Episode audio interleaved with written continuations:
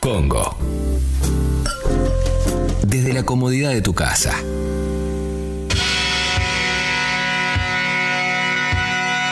...12.46, llegó el momento de la columna de libros con Nacho Damiano. Hola Nacho, ¿cómo estás? ¿Qué tal? ¿Cómo les va? Buen día a todos, a todos. ¿Cómo va? ¿Cómo va eso? Muy bien, muy bien, por suerte todo bien. Y la columna de hoy, Clemen, eh, está muy relacionada con algo que venían hablando ustedes recién, que era el tema del secreto. Me quedo un poco con eso. Porque una alternativa, me parece, para el tema del secreto es escribirlo para adentro. ¿Ustedes tienen diario íntimo? No, yo no, yo no. Porque un día alguien te lo abre, alguien te lo abre y se entera, viste, que no, no, no está bueno. Jamás. ¿Cuenta escribir las paredes con caca, por ejemplo? No, eh, digo, No, voy a no, escribir- Leo. Ay, Leo. Leo, ¿qué haces? ¿Qué es eso, Leo? Eso, eso tiene un correlato con algo que Ah, pasó, bueno, Leo. Así Como que, tanguito. No, porque viste que, viste que yo siempre tengo la, la imaginación de que el que va a un baño, no sé, baño público, que es un desastre, que escribe con lapicera, con cosas, te has encontrado con cada, cada imagen tremenda. Por eso digo, no sé si, ¿qué corre? ¿Qué corre como diario íntimo? ¿Lo que te guardás o lo que dejaste escrito en un papel en algún lado?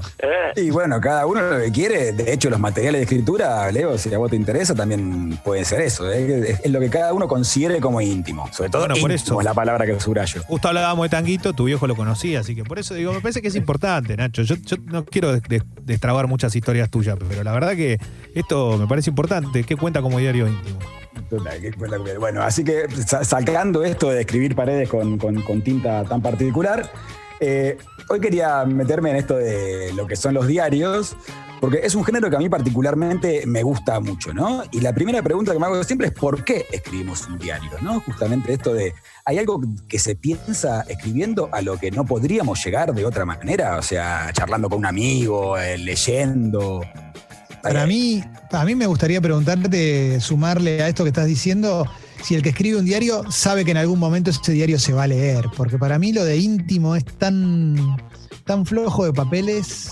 Y sí, totalmente. De hecho, de las recomendaciones concretas que voy a traer hoy, hay uno que fue escrito para ser publicado. Claro. O sea que ahí ya de íntimo no hay tanto. Pero bueno, siempre eh, está el correr de la mano, digamos, eh, no es lo mismo estar escribiendo para publicar que no. El diario tiene su, su, su, su métier, digamos. Y acá hay dos tipos de diario, me parece. El primero, que es el que tiene un valor histórico, que es una especie de testimonio simultáneo al hecho que está pasando. Me parece que el ejemplo más eh, claro es el de Ana Frank, por ejemplo, ¿no? Que ese sí no, Sí. Fue para, no fue escrito para ser publicado, pero el valor concreto que tiene eso, más que artístico, si bien es un lindo diario, es el, el- el valor histórico, ¿no? Y Claro. después están los, los diarios que tienen el valor simbólico o artístico, que es como entrar en la cabeza del personaje que nos interesa. Y pienso en el de David Byrne, por ejemplo, Diarios de Bicicleta, o en el de Conquista y lo Inútil de, de Werner Herzog, que es el diario de filmación de la película Fitzcarraldo, que no son escritores, digamos, pero son como eh, artistas que, nada, lo que queremos saber es qué pensaban más que es lo que estaba ocurriendo concretamente. Y después tenemos el diario específicamente de escritores, ¿no? Que, que ahí ya el interés es lo relativo a la intimidad, a este boyerismo de meternos en la cabeza del autor, digamos, esto que vos decías, Clemen, de esto lo escribió para publicarlo o no. Y además lo que nos llega a nosotros, es el diario, quién lo agarró, quién lo editó, quién lo modificó, porque no es que se muere la persona y le agarran el papel y lo publican. Hay todo un proceso Claro. de, de- de- de edición, digamos, que, que va. Y ahí voy a lo que decías vos, Clemen, yo me voy a la imagen del diario íntimo con llave, el típico diario de adolescente, más que nada mujer, ¿no? Que tiene una llavecita prohibido que nadie lo lea. El querido diario. El querido diario, pero sobre todo el que tiene la llave. Yo me acuerdo que mi hermana, de hecho, tenía uno con un candadito, digamos, nunca sé si lo usó o no lo usó, pero me acuerdo que estaba esa imagen de, digamos, de no se puede toquetear. Eso tiene, tiene un Quiero decir candado. algo, Nacho. Todos los candaditos tenían la misma llave. Entonces, Ah, no sé. si vos abrías un diario, podías abrir todos. Era absolutamente universal esa llavecita. Todas las cerraduras se abren de la misma manera. ¿no? Exactamente. Es, es tan, tan, tan metafórico todo. Tardás ¿no? un poquito más, un poquito menos, pero se termina abriendo. O sea, no había que ni, ni que meterle el clip. Vos decís, con la llave va, había que comprarse uno y abrir todos. Exacto.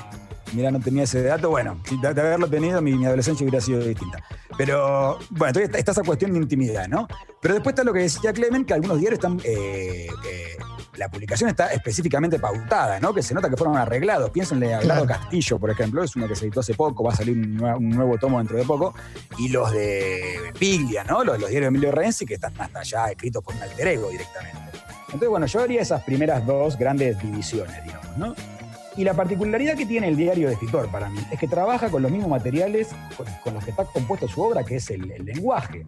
Porque es el diario de Bern o el diario de Herzog, bueno, Herzog también es escritor, ¿no?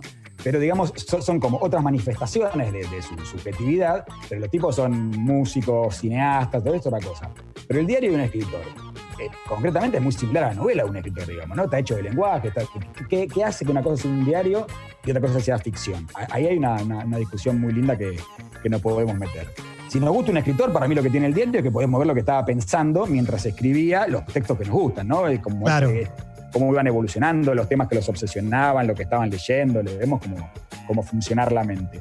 Así que si les parece, tengo tres recomendaciones concretas diario. Dale, a ver, vamos a, vamos a las recomendaciones. Vamos por la primera. Primero quiero decir que yo soy muy, muy, muy fan de este, de este género, así que tengo 50.000 recomendaciones. Recorté tres para esto, pero digamos, si quieren a la tarde en arroba pila de libros en Instagram podemos seguir discutiendo.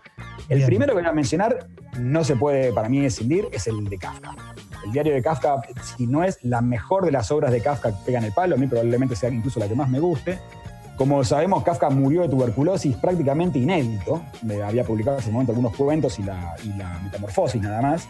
Y le pidió a Max Brod, que era su amigo y su editor, que queme todos los papeles que había dejado. Él le dejó un montón de textos, muy dispersos la Sí. mayoría. Le pide a Brod que queme. Entre esos papeles estaba El Proceso, una novela que cambió la historia de la literatura del siglo XX, América y los diarios. Estaba- er- eran parte de esos papeles que había dejado.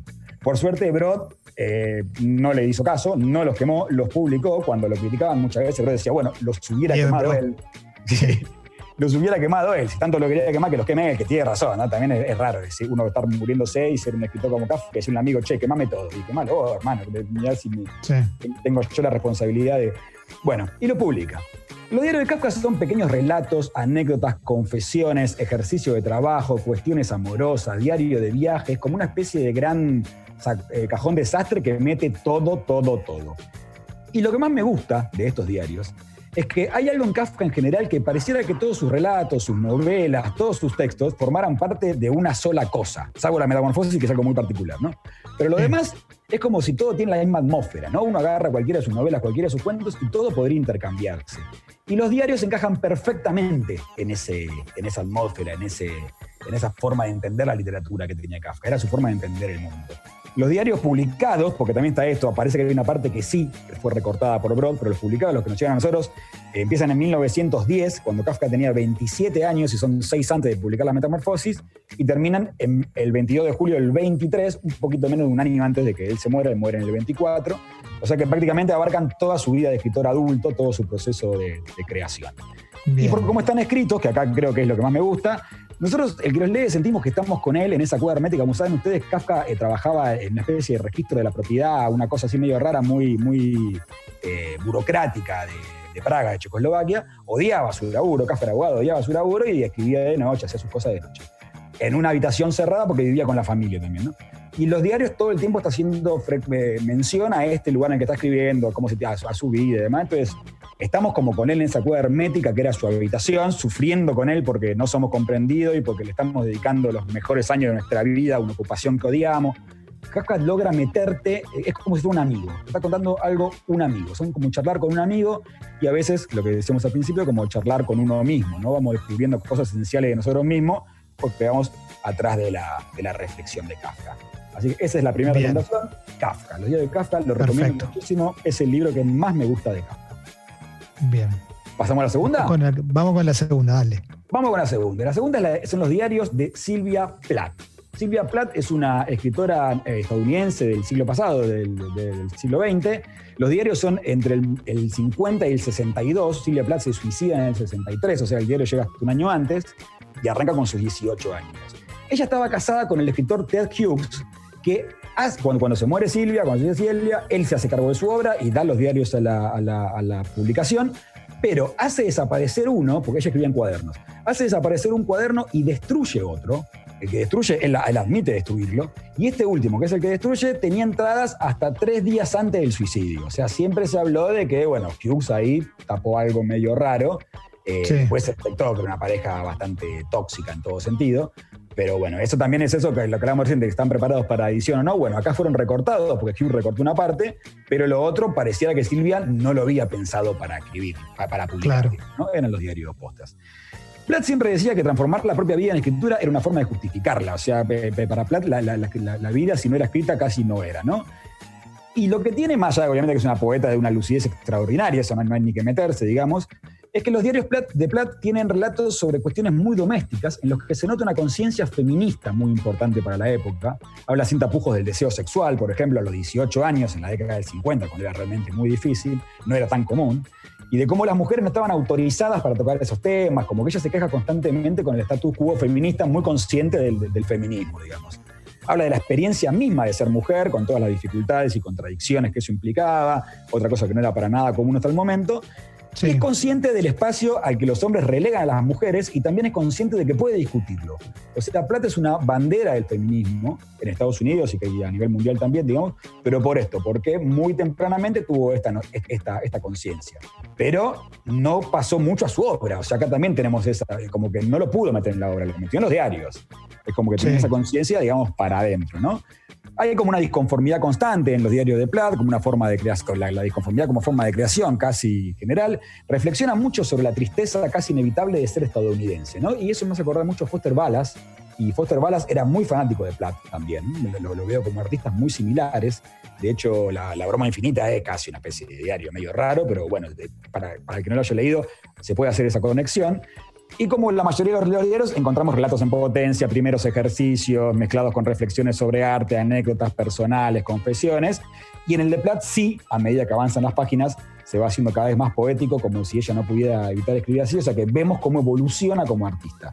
Eso me parece que es lo, lo más lindo. Hay una edición nueva de la Universidad Diego Portales, la Universidad de Chile, que ahora hasta ya, ya llegó a la Argentina, estos diarios. Sale sus manguitos porque es un diario que tiene como mil páginas, pero la verdad que al que le interesa es una edición hermosa, está cuidadísima. Si a alguien le interesa esto, lo recomiendo fuertemente. Excelente. Y vamos, vamos a la última recomendación, Nacho. Y vamos a la última. La última son los diarios de Alejandra Pizarnik. Y Alejandra sí trabaja distinto con esto que decías vos, Clemen, al principio, porque ella entiende los diarios como parte de la obra. Ella ya era consciente de que los diarios eran parte de su obra. ¿Y cómo se ve esta conciencia? Porque vuelve, corrige, copia, reúne varios en uno solo, sintetiza. Es como que los diarios van evolucionando. Tiene como un primer diario y después los va editando ella misma. O sea, cuando muere, que también se suicida Alejandra, cuando muere, ya queda medio semi-editado. O sea que ya pensaba que en algún momento se, se publicarían. Ocupan el espacio de la novela que Alejandra nunca escribió, porque Alejandra siempre quiso escribir una novela, o en los diarios por lo menos lo dice, nunca lo escribió, tiene novelas cortas, digamos.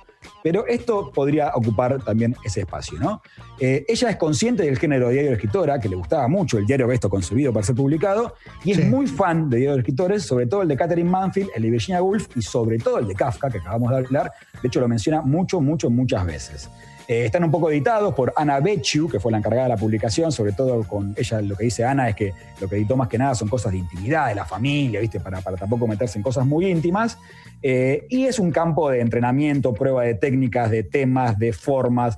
Alejandra lo usa para aprender a escribir. O sea, el diario de Pero Alejandra pará, es- te pregunto una cosa, Nacho. Si yo no, si yo no me dedico a la literatura, ¿me puede interesar cómo mejora sus técnicas Alejandra Pizarnik en el diario? ¿O es solo para entendidas y entendidos? Lo digo por si alguien quiere arrancar para ver qué le pasa, ¿viste? ¿Qué, qué pasaría si no, si no leíste a Alejandra Pizarnik, si no te interesa la poesía? ¿Te puede interesar o esto tenés que estar bien metido en el tema?